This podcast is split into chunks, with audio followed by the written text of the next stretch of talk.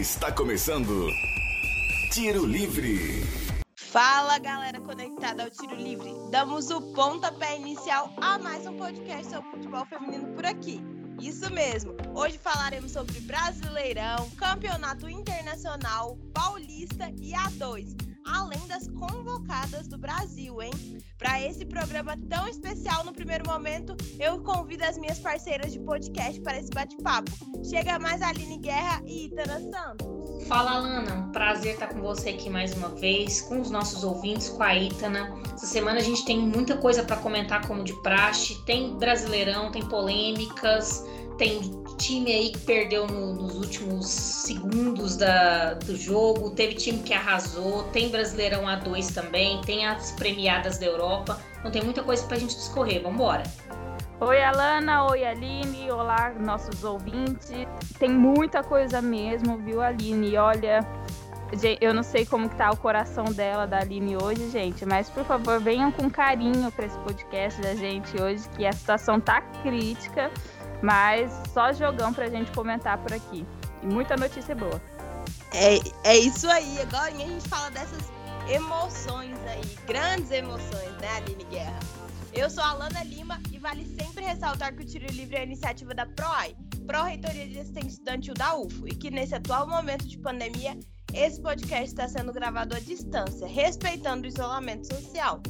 Pessoal, é um prazer estar aqui novamente com vocês. Meninas, vamos começar falando de Brasileirão Feminino e semifinal? Let's bora! Vamos de resultado. Domingo, dia 29, às 20 horas, o Corinthians pegou a Ferroviária e ganhou de 3 a 1.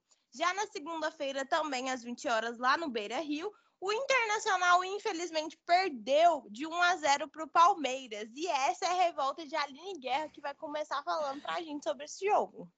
Então, vocês querem começar falando de Inter e Palmeiras? Vamos começar com esse então. Bom, é, o jogo foi um jogo muito interessante, principalmente assim nos primeiros minutos do primeiro tempo. Foi um jogo muito rápido, muito pegado, os dois times conseguindo dar volume de jogo. O Internacional veio demonstrando um futebol muito inteligente, conseguiu tampar todos os buracos do campo, conseguiu marcar bem o, a, o time do Palmeiras. É, o Palmeiras pelo lado direito, principalmente com, com a Maria, é, ela que chegou assim com tudo, né, da, da Juventus, foi contratada pela Juventus, muito rápida por aquele lado, só que o Internacional conseguiu se adaptar muito bem. Então ela subiu umas duas, três vezes ali com rapidez e aí logo o sistema defensivo do Inter conseguiu encaixar e já começou a anular ela. O primeiro tempo, é, o Internacional foi, foi melhor, foi levemente melhor. Eu acho que conseguiu dominar melhor a partida, conseguiu ditar o ritmo do jogo. Só que o Inter teve dois problemas para mim que foram cruciais para a derrota. Muito erro de passe, muito erro de passe, e não é letal o suficiente no ataque. Isso aí é algo que eu comentei, eu acho que a Itna também, a gente comentou isso várias vezes é, no decorrer dessa temporada, que o Inter às vezes falta aquela pessoa para definir lá na frente. Às vezes cria, cria a hora de chegar lá e matar o jogo, falta aquela, aquela jogada inteligente, falta aquela, aquela matadora lá na frente. Então, assim, isso aí eu acho que foi muito prejudicial, acabou fazendo o time perder muitas oportunidades de, de decidir a partida. Já no, ainda no primeiro tempo, no finalzinho do primeiro tempo, a gente perdeu nossas principais jogadoras lá na frente, né? A Xaxá e, e a Fabi saíram machucadas no começo do, do, primeiro tempo, o que é, o que é preocupante para o jogo de volta e também foi preocupante para a partida em si, né? Porque a partida já estava pouco equilibrada ali, o Inter estava ganhando por pouco ali, e de repente a gente perde duas jogadoras importantíssimas, né? É, no primeiro tempo também teve uma situação muito polêmica, isso aí eu falo é, como a gente costuma dizer, que deixando o clubismo de lado. Teve um pênalti não marcado para o Palmeiras, é, muito complexo no sentido do porquê. A gente sempre falou que cadê o VAR? Não tem o VAR. Por que, que não traz o VAR? Precisa. É, complica o time, não sei o que, não sei o que. Dessa vez teve VAR. E a juíza foi no VAR verificar se era pênalti e ela não deu. E é, é complicado porque, assim, entra aquela aquela discussão de arbitragem no Brasil. É inter, o, o fato é interpretativo. O juiz, no caso a juíza, que interpreta se foi pênalti ou não. Isso é complicado, né? Isso é problemático, porque no caso é, foi uma bola que a Isa Reis chutou com tudo, agora eu não vou me lembrar em quem que ela chutou, foi numa jogadora do Internacional também. É, enfim, talvez a Aitana lembre o nome dela, eu esqueci agora. Ela chutou a bola com tudo, confusão na, na, na, na grande área do Internacional, e a Isa, para defender, deu uma bica na bola e a bola bateu na cabeça da jogadora do Internacional e resvalou no braço dela. Foi tudo muito rápido. Apesar de que não ter sido um chute de uma jogadora do Palmeiras, ter sido uma do jogador do Internacional, foi bola na mão dentro da área. Então, assim, no meu ver, é pênalti. Por mais que a gente tenha esse lance da interpretação e a juíza estava em cima do lance, ela foi olhar no VAR, para mim foi pênalti. Enfim, não deram, o jogo terminou o primeiro tempo com 0 a 0 No segundo tempo, eu achei que o Palmeiras voltou um pouquinho melhor e o Inter errando muito passe, errando muito passe. E aí, numa jogada técnica de sorte da Chu, que tinha entrado no segundo tempo, ela acabou fazendo gol, já quase no final do, do, do segundo tempo, o que deu a vitória parcial para o Palmeiras. Porém, eu acho que apesar da derrota, foi um jogo muito bom do Internacional. Acho que foi o melhor jogo na fase, na fase de mata-mata do time. Lembrou muito as boas partidas que, fiz, que fez no, no, na fase classificatória daquelas boas partidas que conseguia jogar bem, impor seu ritmo de jogo, é, principalmente no meio de campo, meio de campo forte. Então, assim, foi uma derrota, uma derrota com um gostinho muito amargo, mas ao mesmo tempo o time mostra que tem sim condição de buscar esse resultado. O jogo contra o São Paulo nas quartas de finais foi prova disso. Perdeu por 2 a 1 e foi correu atrás. Então, só 1 a 0 não é, não é tão né, definitivo assim. O time tem condição de correr atrás dessa, dessa, dessa virada, mas foi uma pena, porque jogou bem, jogou melhor que o Palmeiras maioria, do, na maioria da partida, então foi uma derrota triste. Mas tem, tem jogo ainda, não acabou, tem chance de conseguir virar essa, essa, essa situação e buscar essa classificação para a grande final. Acima embaixo aí de tudo que a Aline falou, é, também concordo com a apresentação do Internacional, foi muito boa. É, não merecia ter perdido o jogo, talvez o mais democrático seria um 0 a 0 ou um a 0 ser para o lado do Colorado, eu acho que teve muito mais imponência de jogo. O pênalti foi meio esquisito, assim, a, a não marcação, marcação dele também. Eu fiquei na dúvida na hora. Até meu irmão estava assistindo comigo e aí ficou naquele comentário, né? Se vai dar ou não. Ela foi ver no VAR, finalmente a gente teve o VAR, assim, para realmente já ter certeza da opinião que ela teve, né? Para a gente não ficar só naquela crítica de que viu ou não dentro de campo. Ela pôde ir lá ver depois. Ela estava marcando o pênalti, né? Depois que ela cancelou. Se eu não me engano, a bola bateu na mão da Mileninha, era uma das atacantes. Mas foi, foi um lance. Acho que a decisão dela de não ter marcado foi pelo fato de ser um lance muito rápido, sem reação, né? Deve ter sido essa interpretação, porque estava muito perto. Essa bola tava. As duas estavam praticamente dentro da pequena área. Eu acho que assim, a zagueira também foi um pouco meio imprudente, né? Aquela. Ela tinha um espaço meio tranquilo, porque ali não tinha como ela colocar essa bola de lateral. Né? Normalmente o chute dela saiu meio de lado, assim, como quem quer jogar mais para lateral do que para escanteio ela tinha espaço para mandar simplesmente só para frente e não ter causado esse rebuliço todo. Mas ali, situação de jogo, às vezes um lance ou outro a gente está mais pensando em, em, tirar o perigo do lugar do que fazer alguma coisa mais pensada. O, o Inter jogou, é, é, realmente jogou muito bem. Eu acho que marcou demais o Palmeiras e conseguiu fazer isso. Por mais que não tenha jogado tão bem no segundo tempo, o Palmeiras tenha crescido, mas também por conta das substituições, né, que o Ricardo Belli fez. O Inter jogou muito bem, marcou muito o Palmeiras. A gente não via as palestrinas jogar pelo meio. Não, não tinha a Júlia Bianchi jogando. A gente não viu. Não viu Catrine jogando também, não viu. As únicas jogadas que aconteciam eram mais pelas laterais. Como a gente já falou, né? Bruna Caldeirão que chegava, a Camilinha que estava subindo pelo lado esquerdo, mas mesmo assim ainda elas estavam tendo dificuldades. Poucas bolas foram jogadas para a área o, o Inter conseguiu interceptar antes dessa, desse passe para finalizar. E teve poucas bolas paradas para o Palmeiras também, que é uma das grandes armas deles, né? Então acho que o Inter conseguiu é, fazer uma defesa forte e segura para não dar essas chances. E aí entra realmente outro problema que a gente está falando há tempos aqui sobre o Inter e a Aline já lembrou, que é a questão da, do ataque. Ontem ainda teve algumas algumas chegadas ao ataque que o Inter já chegava com mais pessoas, né? Duas, três meninas. Parecia estar um pouco mais encorpado, mas ainda assim com dificuldades, com faltas de finalizações, com falta de agressividade, alguém que tentasse explorar mais o fundo ou que tentasse furar a defesa.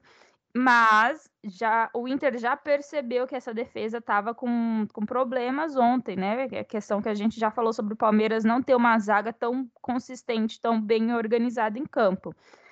É, as meninas ali do ataque do Inter, elas sempre ficavam atentas para passar em diagonal entre as duas, as duas zagueiras. Houve alguns lançamentos que deram certo nisso. Lógico que a zaga do Palmeiras foi mais feliz, conseguiu interceptar, mas você via que tinha essa atenção pelo espaço que elas deixavam. Outra questão também ali da defesa Alviverde é que houve erros ali cruciais, assim, erro de passe, muito distantes e o Inter aproveitou, conseguiu roubar bo muitas bolas no campo de ataque. Só tinha esse problema do volume de ataque que aí dificultou a finalização. Mas há caminhos e o Inter já percebeu esses caminhos. A questão mesmo foi a infelicidade de ter saído esse gol aí no segundo tempo, que contou com a crescente do Palmeiras. E é 1 a 0, é como a Aline falou, 1 a 0, dá para buscar, dá para virar. O Inter já fez isso nesse campeonato semana passada, então, tá em aberto.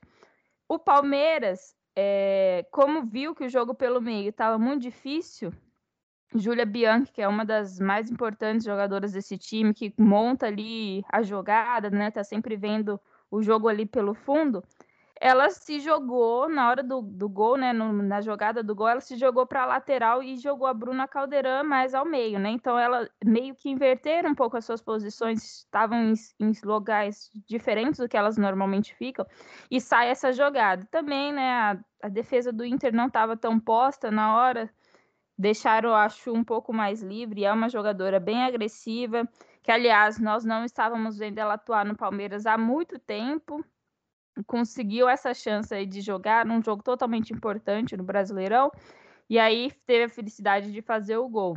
A gente não sabe ainda como está a situação dela, né? A gente lembra daquele episódio muito infeliz, muito triste, que foi o caso do ataque homofóbico dela nas redes sociais, que acabou resultando nesse afastamento depois, né? Acho que o Palmeiras não tomou nenhuma decisão concreta, mas por baixo dos panos a gente percebeu que depois ela acabou não jogando algum, algumas partidas. Então ela entra como essa jogadora que pode aparecer como elemento surpresa, né? Alguém que também movimente a marcação do Inter lá no ataque, já que ela é uma pessoa de bastante área, mas ela também pode recuar para fazer essa busca de bola.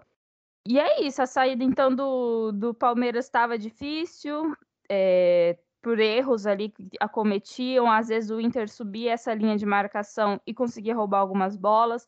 Palmeiras não chegava pelo meio. É, Júlia Bianchi e Catrine não trabalhavam, teve que contar com Bruna Caldeirão e a Camelinha pelos lados. E a jogada do gol, então, sai no momento que Júlia Bianchi e Bruna Caldeirão se invertem um pouco, né? A, a Júlia que faz esse lançamento para a área em profundidade no campo, encontra a Chu ali que estava sem a, estava acho que só com uma marcação, né? É, é uma pessoa que você tem que dar uma marcação bem especial, mas ainda ela usa o recurso do toque de letra, não se preparou tanto de frente, contou com um lance assim, um pouco de sorte, né? Fazer um gol de letra não é só técnica, tem que ter um pouco de sorte, mas foi uma, é uma jogada que deixou ainda o resultado em aberto, né? O a 0 dá para buscar, o Inter já fez isso, assim como também em casa para o Palmeiras se manter, é, é, tranquilo também. Por mais que eu ache difícil, né? O Palmeiras ele tem que ser um time muito mais agressivo para conseguir manter o seu placar. Eu, eu não acho que a defesa do Palmeiras seja sólida, a marcação também, para impedir que o Inter vire esse jogo. É, e assim, o segundo tempo foi um segundo tempo muito trancado, né? Muitas faltas, o jogo parando muito, assim, principalmente no meio de campo. Então, assim, você vê que são duas equipes que, dependendo da situação do jogo, o jogo vai ficando mais pesado, né? Então, assim, o Internacional vai ter que ser mais inteligente do que foi nesse primeiro jogo. E o Palmeiras, eu acho que é, é assim, obviamente, como a gente falou, tá aberto, né? Mas o Palmeiras tem muito mais chance de se fechar às vezes e, e pelos lados procurar contra-ataque e, e bola, em bolas mais rápidas do que talvez o Inter conseguisse reinventar, né? Mas está aberto, não, não, se sabe, decisão, 1 a 0 não, não é vitória para jogo decidido em dois em duas partidas, então tudo pode acontecer. E só mais um, um comentário sobre a Isa Haas, que foi a que, que chutou a bola é, na companheira, que poderia ter sido pênalti, etc. A, a Isa, ela tem uma, um problema, se eu posso chamar de problema, eu já falei isso em vários podcasts anteriores, ela chega muito forte em cima das adversárias. Nesse jogo mesmo, eu vi ela levando cartão várias vezes. Ela acabou que não levando, mas ela às vezes se, se equivoca. Ela chega muito forte na, na marcação. Ela comete faltas que não precisam ser cometidas. Igual a Itana falou, ali naquela situação, talvez ela poderia ter dominado aquela bola e tirado de uma maneira mais, mais simples, mas acabou criando toda aquela situação. Então, assim, eu acho que é uma jogadora que precisa se rever um pouco ali na, dentro de campo, porque apesar de ser uma jogadora muito importante para o Inter, é uma jogadora que tem características importantes para o jeito que o Internacional joga, mas às vezes ela se excede na quantidade de faltas, na maneira como chega nas adversárias, e isso pode deixar o time numa situação muito complicada, né? Principalmente em jogos assim, que é mata-mata, é, é tudo ou nada, né? Então tem que rever um pouco a maneira de jogar, com certeza. E o Inter tem que colocar o seu departamento médico assim para trabalhar 24 horas, né? Porque as duas percas desse jogo foram bem tristes, né? A Sachá e a Fabi Simões são extremamente importantes. A Fabi, principalmente, né? Que é quem está decidindo alguns jogos do Inter. A, creio que eu não lembro a data do próximo jogo, eu acho que é coisa de uma semana também. De, é domingo, deve, o próximo é, jogo é domingo. Não sei qual a gravidade da lesão dela, se elas vão conseguir se recuperar ou não até o próximo jogo, mas também são duas peças muito que pesam muito, né? O Inter tem o seu elenco, não tá jogando mal com as meninas que entraram. É, é consistente, é um time assim equilibrado desde o ataque à defesa, mas contar com essas duas peças é muito importante foi, foi uma pena, assim, quando, quando a, Xaxá saiu e aí depois veio a Fabi, eu, assim, eu falei, cara, o time não tem como não sentir, né? São jogadoras muito importantes lá na frente, principalmente a Fabi. Realmente ainda não tem notícias sobre a gravidade da lesão delas, não sabe se elas vão jogar no domingo ou não. Mas principalmente assim, quem veio do banco para substituir elas foi, foi a Wendy e a Mileninha, né? Então, assim, são duas jogadoras fantásticas. A Wendy, inclusive, eu defendo que ela precisa de mais minutos em campo, porque é uma jogadora muito boa e que às vezes não tem muito espaço para jogar. A Mileninha, é, é, todo mundo sabe, meu xodó, é, é um, um, um, achado, né? Mas também é uma jogadora muito jovem, né? Só tem 18 anos, joga toda uma responsabilidade nas costas de uma menina assim, às vezes não, não corresponde, às vezes, sabe, a Fabi é uma jogadora muito mais experiente, que tem muito mais recurso. Então, assim, é, é complicado pensar nessa situação. Mas é algo que a gente também já, já tinha comentado em, em podcasts antigos, é, a relação a, a, essas jogadoras que vêm se machucando muito, né? Porque por causa mesmo do calendário, na primeira fase era jogo um jogo atrás do outro, então desgasta muito as atletas. Mas eu espero que não seja nada de grave com elas, que talvez elas possam jogar no domingo, nem que seja um tempo, porque são jogadoras muito importantes para o Inter. É isso aí, meninas, concordo demais com vocês. Mas já falando em um viés que, que talvez o jogo tenha sido de grande vitória e o Ferroviária não consiga recuperar, vamos falar de Corinthians e Ferroviária, 3 a 1 para o Corinthians. A Itana tá explodindo de felicidade, né? Foi um jogão, hein? Foi um jogo muito bom, apesar de que você vê um placar de 3 a 1 você pensa que é um placar ali um pouco elástico, mas foi um jogaço. Né? O, o, a Vic fez um, fez um gol muito bonito, assim, três minutos de bola rolando, já saiu o gol da Vic Albuquerque. E aí logo a Ferroviária já conseguiu empatar. E, e a Gabi Zanotti, que partida da Gabi Zanotti? Aquele gol que ela fez sem bicicleta, que ela nem se organizou para pegar a bola, ela já meteu uma bicicleta ali fantástica né? É, gol da Érica também, é, o que joga a Érica é sacanagem. Então, assim, é, foi uma vitória, assim, bem imponente do Corinthians. O Corinthians demonstrou, é um time superior nessa temporada a todos os outros, pelo que mostrou, pela constância, pela força do elenco. Mas a Ferroviária jogou bem, jogou bem. Acho que veio dessa, daquela, daquela quarta de final contra o Santos ali, que foi muito pegada, que foi muito sofrimento. Então a Ferroviária se posicionou bem é, mas acabou derrotada. É um placar bem mais difícil de reverter do que 1 a 0 né? 3 a 1 não, não, não é fácil de reverter. Mas não vou falar que, que não é impossível, porque é o Corinthians. Né? Se fosse qualquer outro time, falava, não, vai dar certo, vamos embora. Mas é o Corinthians. O Corinthians ele se impõe de uma maneira em campo que é muito difícil de reverter a situação quando elas estão na frente, porque é um time que sabe jogar em conjunto, é um time que sabe colocar o adversário na roda, é um time que até quando não se apresenta o melhor futebol, ele ainda consegue ser superior. Então, assim, é, vai, é muito difícil para a Ferroviária reverter essa situação, mas tem jogo né? Quando onde tem bambu, tem flecha.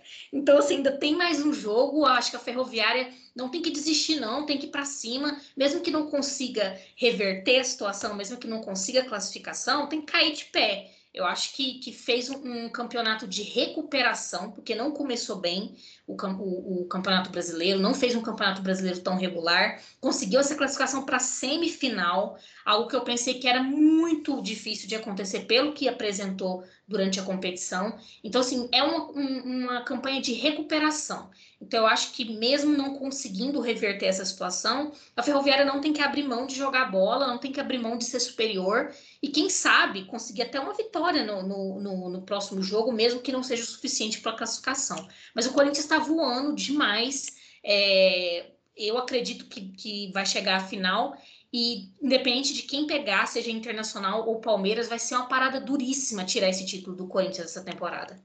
Jogão, porém, atuação ruim do Corinthians. Eu, assim, cheia, cheias de críticas para esse, esse jogo aí do Corinthians e Ferroviária para o lado aí do Timão. Realmente, sim, foi um jogo de lá e cá, né? Era difícil não tinha como você perder a atenção, você tinha que ficar atento a todo momento, porque os ataques eram constantes para os dois lados. É, Ferroviária realmente fez um jogão, não, não abaixou a poeira, porque assim, né, se é um gol tão rápido, como foi o caso da Vika Albuquerque aos três minutos do primeiro tempo, às vezes te dá um choque, fala assim, poxa, nem deu tempo ainda de eu encaixar o meu jogo, de eu fazer alguma coisa. Mas a Ferroviária, né, é um, é um time de tradição, é o atual, campe, atual campeão da Libertadores. E, e aí as meninas continuaram o jogo normal e, e fizeram o empate também com pouco tempo de diferença. Se não me engano, foi aos oito minutos que foi a, a, o gol da Yasmin, né? No, numa jogada de escanteio, ela cabeceou e, e fez empatou para a Ferroviária. Realmente, Gabi Zanotti também fazendo fez um jogo espetacular, lançando bolas, organizando o time. É, acho que a Zanotti, ela, quando vai jogar contra a Ferroviária, é, cresce de um jeito, né? A gente comentou, ela fez o gol durante uh, os pontos corridos do Brasileirão e também organizou o time, fez um outro gol agora nessa fase da, do mata-mata.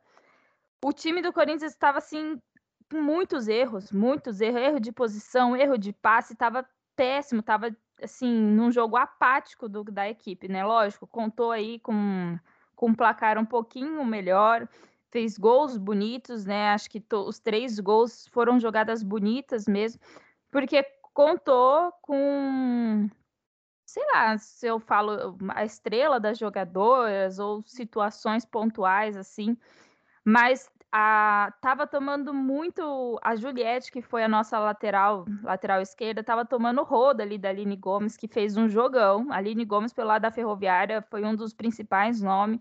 Ela incomodava muito a defesa do Corinthians, é muita velocidade, um drible, assim, ela realmente era bem, bem agressiva no ataque. O problema é que ela não encontra alguém da Ferroviária que tem essa mesma velocidade que ela pelo outro lado ou chegando pelo meio. Então, muitas vezes ela chegou no ataque sozinha porque a Ferroviária tinha que contar com esses lances de mais velocidade, né? Porque para passar ali pelo meio-campo estava meio apertado, mas assim que chegasse na defesa, às vezes encontrava um pouquinho o Corinthians meio distante da defesa e o meio-campo para se juntar e fazer essa, esse jogo mais fechado, né? Proteger mais a área. Então lançava a Aline Gomes ali pela, pela direita da Ferroviária, né? Que encontrava a Juliette, que não estava dando conta de segurar ela, estava um embate extremamente grande durante o jogo todo, que a momentos eu ficava assim estressada com Arthur Elias, que deixou a Tamires lá na ponta do ataque, né? Ao invés de descer ela para fazer essa defesa, que eu acho que ela não funcionou no ataque e ia ser muito mais necessária ali na defesa para conter a Aline Gomes. Do outro lado ali, às vezes chegou a Aline Milene, depois, né, no, acho que no segundo tempo ela chegou mais, ou apareceu também, não foi a Rafa Mineira, a Rafa Mineira lançou algumas bolas pelo fundo, agora eu não lembro a, quem foi que estava chegando pelo lado pelo lado esquerdo da Ferroviária, mas também levou um pouco de, de agressividade. Então você via que as jogadas da Ferroviária vinham um pouco mais com velocidade pelas laterais. Já o Corinthians contou com, com gols de diferentes jeitos, né? Foi o do escanteio, numa jogada aí que a Zanotti há anos está tentando fazer esse gol de bicicleta. É, depois teve também uma chegada pelo lado, pelo lado direito, né? Com a Gabi Portilho, que também está fazendo um ótimo campeonato, agora que assumiu mesmo de vez o lugar da Crivellari. E aí contou que a Vika Albuquerque estava sozinha ali na, na área. Eu acho que a defesa também da Ferroviária deixou a desejar a muitos momentos. Ela deixa muito espaço, né? A defesa da Ferroviária não marca, não vai em cima da bola. Ela deixa o deixou o Corinthians chegar, chegar mais ao fundo, deu muito espaço. E aí dá espaço para o Corinthians ir, ir bobear, deixando jogadoras com uma marcação simples, jogadoras assim bem importantes, no caso da Vika Albuquerque, que sempre que está ali na área, ela é muito, muito agressiva, ou como no segundo tempo, quando entrou a, a Jennifer, também é uma pessoa que não pode ficar sozinha na área, ela chegou a fazer um lance importante aí que acabou errando, errando o gol, não, ela também estava em impedimento, mas foi um lance assim que levou perigo. Então é mais atenção para essa defesa e não deixar o Corinthians chegar tão a fundo, né? Deixa eu ver. Ah, e a Kemily, é a outra, crítica do, do jogo. Ela fez defesas importantes também, não, não há a negar, fez um bom jogo. Eu acho que ela tá numa crescente como goleira, criando mais confiança, saindo melhor, que é algo que eu não sentia nos primeiros jogos que ela entrou. Mas essa jogada aí do gol da Yasmin, eu achei que ela saiu muito errado. É, tipo, ela, ela sai na bola chega a tocar na bola, mas tocou assim sem não sei se é muita força a palavra, mas sem muita precisão. É um, tocou com uma mão só, deu uma empurradinha e, e ela ainda estava no meio do gol. Então aquela bola não foi com força suficiente para sair da área e acabou encontrando a Yasmin ali na segunda trave. Ou ela deveria ter deixado ali as zagueiras resolvessem e ela esperasse dentro do gol, ou sai mesmo, mas tipo, sai para mandar essa bola longe, sabe? Se o goleiro saiu da área, não pode ir com um simples toque, tem que mandar longe porque não vai conseguir dependendo ali naquele bolo que fica na batida de escanteio, não vai conseguir se recompor a tempo de fazer a defesa. Então, assim, não foi um bom jogo do Corinthians, teve vários erros, várias coisas que precisa ser consertada, como a própria Gabi Zanotti comentou nas duas vezes que ela foi entrevistada, né, no intervalo de jogo e no final, ela falou que o time estava errando, se quer ser um time campeão, precisa consertar isso, mas contou com esses gols aí de vantagem, né, tem dois gols à frente da Ferroviária, mas como a Aline disse, Ferroviária não é qualquer time, jogou bem, jogou bem mesmo, é, também teve seus errinhos, mas é possível de, quem sabe, conseguir fazer dois gols aí. Se for para disputa de pênalti, a gente sabe que do outro lado tem nada mais, nada menos que a Luciana, que é maior símbolo de goleira pegadora de pênalti desse Brasileirão, que também atuou muito bem nesse jogo, fez defesas importantíssimas, como eu vivo reclamando, parece que aquela mulher toda vez que vai para um clássico, principalmente contra o Corinthians, vira três dentro do gol. É, foi um ótimo jogo. Acho que os dois jogos não deixaram a desejar, né? Tanto Corinthians e Ferroviária e Internacional e Palmeiras foram ótimos. Mostra como o nível do nosso Brasileirão tá melhorando, tá ficando bem alto e como são equipes bem agressivas buscando com toda a vontade esse título aí. É isso aí, gente. A Itana, ela, ela, ela não maneirou pro Corinthians, né, Aline Guerra? É que a gente fala, né, gente? Existe o clubismo, mas existe o profissionalismo também nesse podcast, tá achando o quê? É, arrasaram. Vamos então de Brasileirão A2, Aline Guerra. Vambora, né, gente? Porque ontem também teve o primeiro jogo da final da Série A2 entre Bragantino e Atlético Mineiro. O jogo foi, foi, foi em São Paulo.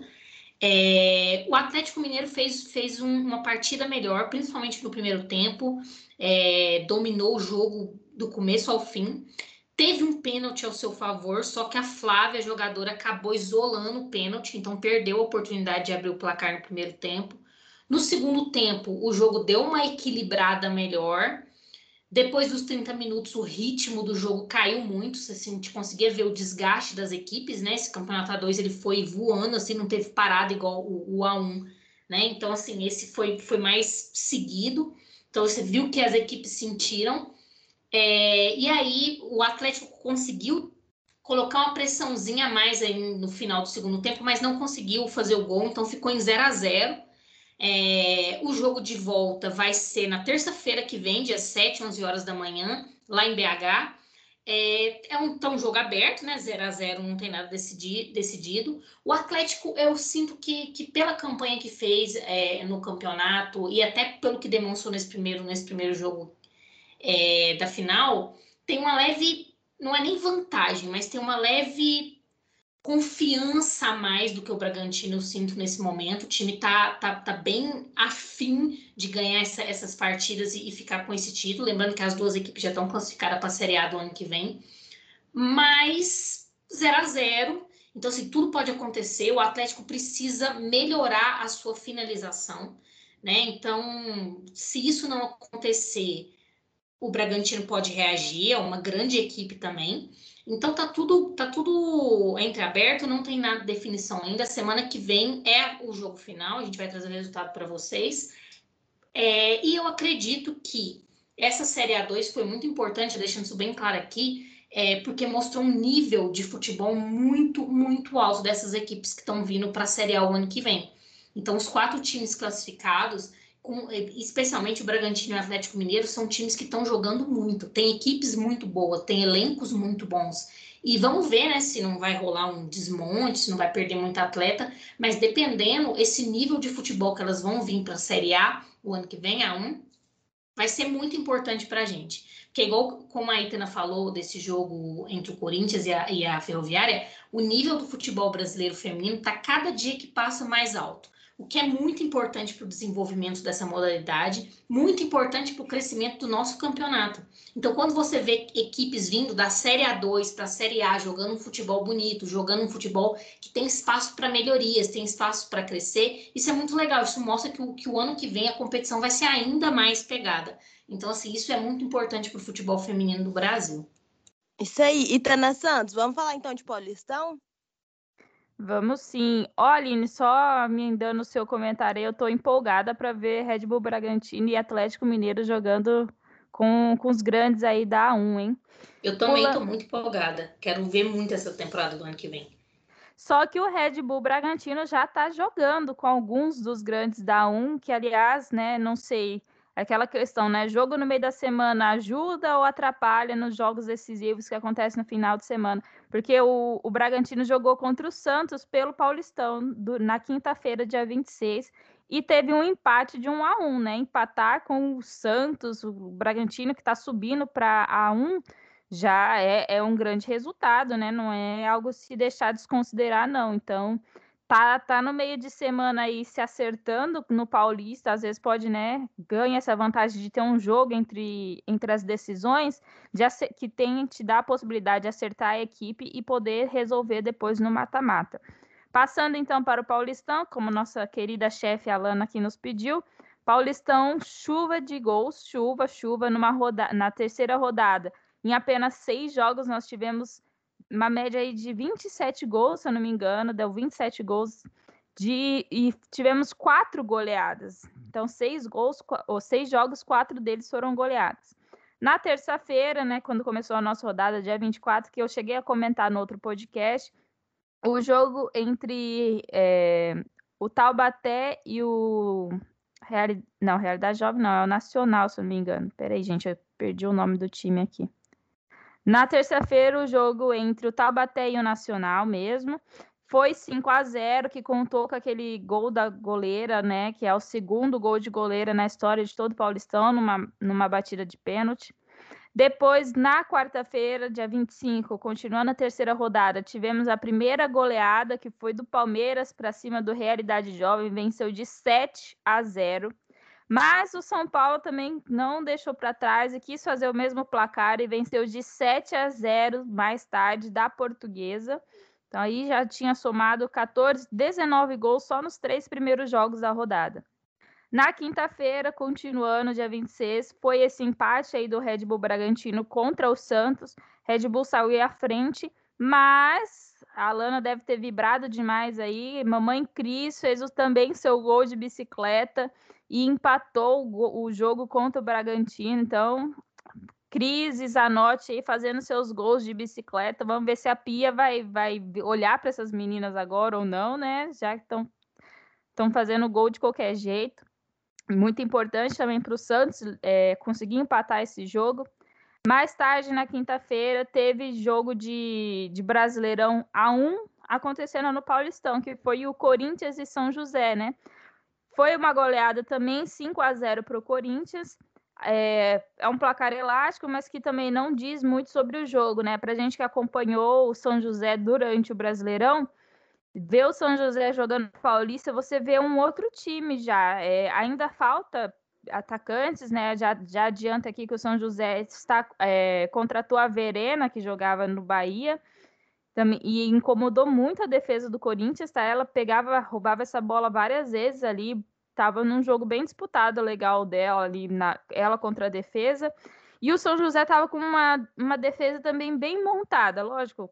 O número parece que não, né? Mas estava uma marcação bem forte. O Corinthians teve dificuldade para fazer esses gols, tá? É, contou com situações bem pontuais, mas era difícil passar do meio-campo. Por mais que ele entrasse, não conseguia sair um ou dois metros ali de distância da linha de meio-campo, teve que rodar muito essa bola com as laterais. Então, para quem acompanhou o São José, já caiu, pelo menos, né? O jogo entre Corinthians e São José no Brasileirão, se não me engano, foi 8 a 2 agora no Paulistão já caiu para 5 a 0 Quem sabe aí o São José continua nesse movimento aí de melhorar e consolidar um pouco mais o seu time e chega diferente para a próxima, próxima temporada aí. E encerrando essa terceira rodada do Paulista, quem também jogou foi a Ferroviária, que ganhou de 1 a 0 do Pinda, placar magrinho aí, na tranquilidade, porque a atenção dela estava mais voltada para a final, é, para a semifinal do Brasileiro, que aconteceu aí com o Corinthians agora na, no domingo.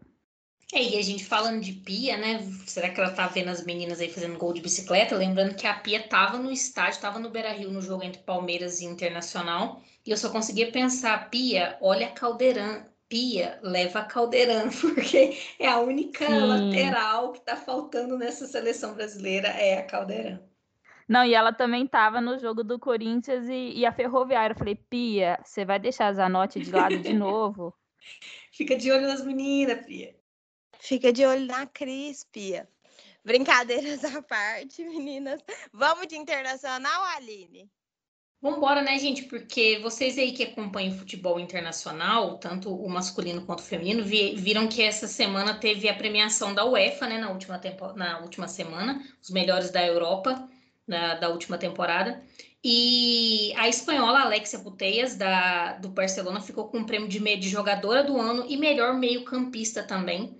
O Barcelona dominou a premiação, né? Como já de praxe, já de esperado, porque ganhou tudo essa temporada, né? Ganhou Champions League, Campeonato Espanhol, Copa da Rainha.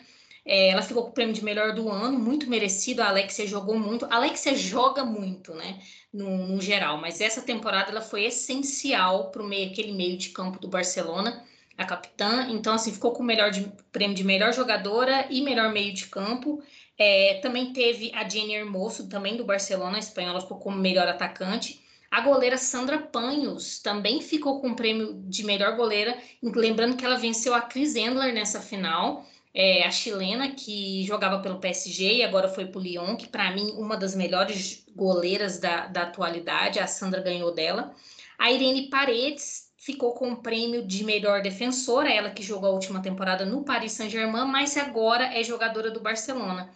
E o Luiz Cortez, que era treinador do Barcelona na última temporada, ficou com o prêmio de melhor técnico. Então, assim, o Barcelona levou todos os, os, os prêmios. É, lembrando que a Alexia estava concorrendo como melhor do ano contra duas companheiras de Barcelona, contra a Jenny Hermoso, que ficou com o prêmio de melhor atacante, e contra a Lick Martins também. Então, assim, foi dominado pelo time espanhol, merecido, fez uma temporada fantástica, ganhou tudo que tinha para ganhar. E vamos ficar de olho, gente, porque a Champions League feminina está para começar também. Já está tendo jogos de, de classificação, de, os últimos times se classificando. Mas em breve a gente vai trazer notícia para vocês aí dos primeiros jogos, dos primeiros, do, dos primeiros grupos, ver o que, que vai acontecer, porque eu acho que essa temporada vai ser muito mais interessante. É, a última Champions League já foi bem cheia de surpresas e cheia de reviravoltas, e o Barcelona conseguiu finalmente o seu título da Europa. Mas esse ano eu acho que vai ser ainda mais pegado, ainda mais forte essa competição europeia. Então, em breve a gente vai trazer mais notícias para vocês sobre essa Champions League feminina. É isso aí, Aline Guerra. Muito obrigada. Itana Santos, mais alguma colocação para esse podcast de hoje? Não, acho que já foi hoje, tem muita informação, né? Como a gente falou. Só aguardando essa lista de convocadas da Pia aí, né? Esperando os, a situação que vai ficar, se ela vai cometer os próprios os mesmos erros de novo. Acho que agora não dá para levar a Bárbara mais, né? Deu a hora de renovar. Vamos ficar no suspense, esperar o Helder fazer suas considerações. Falando nisso, aproveitando, chega mais nosso parceiro setorista aí de seleção brasileira, Helder Reis, e conta pra gente, quem a Pia selecionou? Fala meninas, bom dia, boa tarde, boa noite para vocês e especialmente para o nosso ouvinte aqui do nosso podcast. E vocês sabem quando eu apareço, ou trago coisa boa, ou coisa boa também, logicamente, né? É, temos convocação da seleção brasileira, né? Depois da ressaca de Tóquio, todo mundo já tomou um remedinho, tomou Neusaldina, já tá podendo atuar melhor. E a Pia Sanderhut já convocou as 23 meninas do esquadrão brasileiro que vão enfrentar a Argentina em duas oportunidades aqui no Brasil mesmo, né? Nos dias 18 e 21 de setembro justamente de olho nessa nova preparação para o ciclo da Copa do Mundo, que vai ser no ano de 2023 lá na Austrália e na Nova Zelândia, né? Das 23 jogadoras que a Pia convocou, é, 12 não participaram é, do, do, último ciclo olímpico, né? não foram convocados para o ciclo olímpico. E na ideia dela, o que ela destaca é que ela está tentando dar uma liga com, com algumas jogadoras assim mais novas, juntamente aproveitando da experiência de outros jogadores. Ela quer fazer uma combinação para ver como é que vai ser essa nova fórmula, segundo ela, e que ela espera que seja uma fórmula de sucesso, né? É, algumas jogadoras, principalmente jogadoras brasileiras, foram reduzidas da lista, né? Mais jogadoras que jogam fora do país foram convocadas, né? Que causou, tá causando até uma certa consternação no nosso próprio grupo do podcast aqui, né? Conversando é, antes dessa convocação, um dia antes da convocação, ah, quem que vai ser, quem que vai vir, quem que vai manter, se a Pia continuar com algumas teimosias dela, o que, que ela ia fazer, né? E acabou sendo uma grande surpresa essa convocação justamente, né? Como eu destaquei para vocês aqui, das 23 jogadoras que foram convocadas, 12 não foram às Olimpíadas de Tóquio, né? Inclusive a zagueira Rafael e a atacante Bia Zanerato não estão nessa lista agora para enfrentar a Argentina nas oportunidades, né? Mas a Pia destacou que é justamente por conta da situação da Covid-19 e não tem nada mais especial, nada com relação à técnica, nem nada do tipo, né? Outra ausência importante também na lista da Pia Sanderhut foi a goleira Bárbara, sim, a goleira Bárbara, que foi alvo de algumas críticas aí pela sua atuação nos Jogos de Tóquio, né? É, acabou que ela não, não vai participar desses dois amistosos, né? não foi convocada. E a Pia destacou que está querendo ver outras oportunidades que é, não é uma coisa pessoal com a Bárbara, mas que seleção é momento e a gente tem que pensar no aqui e agora, então não tem o que fazer. Sinto muito Bárbara, outras vão no seu lugar, temos que fazer mais experiências, né? Mas ela também disse que as portas estão abertas para a Bárbara e que se começar a comer muita bola, comer muita grama, volta para a seleção também. Normal, aqui e agora como a gente sempre destacou aqui no nosso podcast, né? É, a seleção já está de olho né, nesse novo ciclo né, de, de preparação para a Copa de 2023, que vai rolar lá na Austrália e na Nova Zelândia. E a lista de convocações eu já trago para vocês, que começa pelas goleiras. Letícia Isidoro, do Benfica de Portugal, Aline Reis, do Tenerife da Espanha e Lorena, do Grêmio. As defensoras são Tamires, do Corinthians, Bruninha do Santos, Érica do Corinthians, Lauren do São Paulo, Daiane do Madrid CFF da Espanha, Yasmin do Corinthians, Catrine do Palmeiras e Antônia do Madrid CFF da Espanha também. É, na parte da, das meias, né, temos a Marta do Orlando Pride. Marta que, inclusive, é, vai ser uma das mais experientes dessa equipe, né? 35 anos e diz que está sempre pronto para a seleção aí. Só chamar que tá, vai poder contar com ela, né? Realmente uma máquina, a dona Marta, né? Vamos ver até quando ela consegue jogar em alto nível, como ela vem entregando, né? A gente pôde ver na, na, nas Olimpíadas, né? Mas temos no meio, né? A Marta do Orlando Pride, Ander, Andressinha do Corinthians, Angelina do OL Reign dos Estados Unidos, Duda do São Paulo, Ivana Fuso do Manchester United da Inglaterra, Thaís do Palmeiras e Ari Borges também do Palmeiras. E para fechar, no ataque temos Nicole do Benfica de Portugal, Debinha do North Carolina Courage dos Estados Unidos, Caroline do Madrid CFF da Espanha, Geise também do Madrid CFF da Espanha e Ludmilla do Atlético de Madrid da Espanha. Portanto, meninas, a minha opinião sobre essa convocação, depois, é, em outra oportunidade, a gente vai discutir um pouquinho melhor isso, né? A Pia tá fazendo uma experiência, vai ter que explicar algumas coisas do raciocínio dela, por que, que ela tá com esse raciocínio diferente, mas de certa forma faz sentido para buscar algum talento novo, trazer uma liga diferente para a seleção e etc, né? É um ciclo novo, são dois primeiros amistosos. Vamos ver como é que isso se desenrola daqui para frente, né? Tanto na Copa América no ano de 2022, né, quanto na própria Copa do Mundo, né? Vamos ver o que esse novo ciclo nos reserva. Então, meninas, é isso. Excelente tarde, dia, noite para vocês, para os nossos ouvintes também. E vamos que vamos. Forte abraço. Aline Guerra, mais alguma colocação para esse podcast de hoje? Acho que por hoje é só, né? É só ficar de olho nas, nas, nessa rodada dessa semana e semana que vem a gente traz as últimas informações. É isso aí, Itana Santos.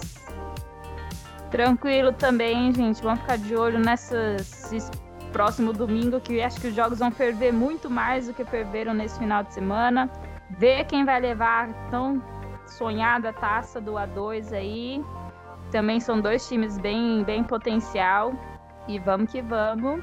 Nesse futebol lindo, delicioso. Ah, lembrando também, né? O Helder comentou agora do, da seleção. Vai ser dois jogos preparatórios contra a Argentina aqui no Brasil, tá? Um jogo lá na Paraíba e um jogo aqui, né? Vou falar aqui porque eu tô no estado de São Paulo, mas aqui em Campinas. É, dois jogos aí são os nossos primeiros jogos da seleção depois da, das Olimpíadas. É isso aí. Gente, então eu deixo nossos microfones abertos para vocês despedirem do nosso querido ouvinte.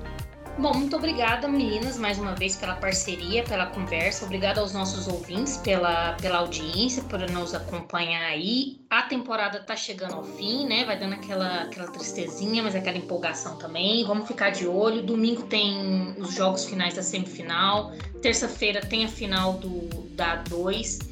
É, então tem muito futebol aí, futebol feminino, como vocês sabem, ele não para. Até semana que vem com mais informações, mais gols e com as classificadas para a final do Campeonato Brasileiro. Ai, Aline, não tava nem lembrando que já tá acabando, bateu até uma bad aqui, viu? Mas a gente vai continuar junto, hein, galera? Mesmo que acabar a temporada, a gente vai trazer assunto, porque papo aqui com a gente nunca falta. Exatamente, não, isso que eu ia falar, não falta assunto, né, gente? Quando a gente se reúne, é show. Muito obrigada, pessoal. Muito obrigada, meninas e vocês ouvintes aí por nos acompanharem, por nos acompanhar. E estamos no fim de mais um podcast sobre futebol feminino aqui no Tiro Livre. Esse podcast foi produzido por Alana Lima, Aline Guerra, Itana Santos, Elder Reis. Edição de Itana Santos e direção geral de Luiz Felipe Borges. Thank Thank you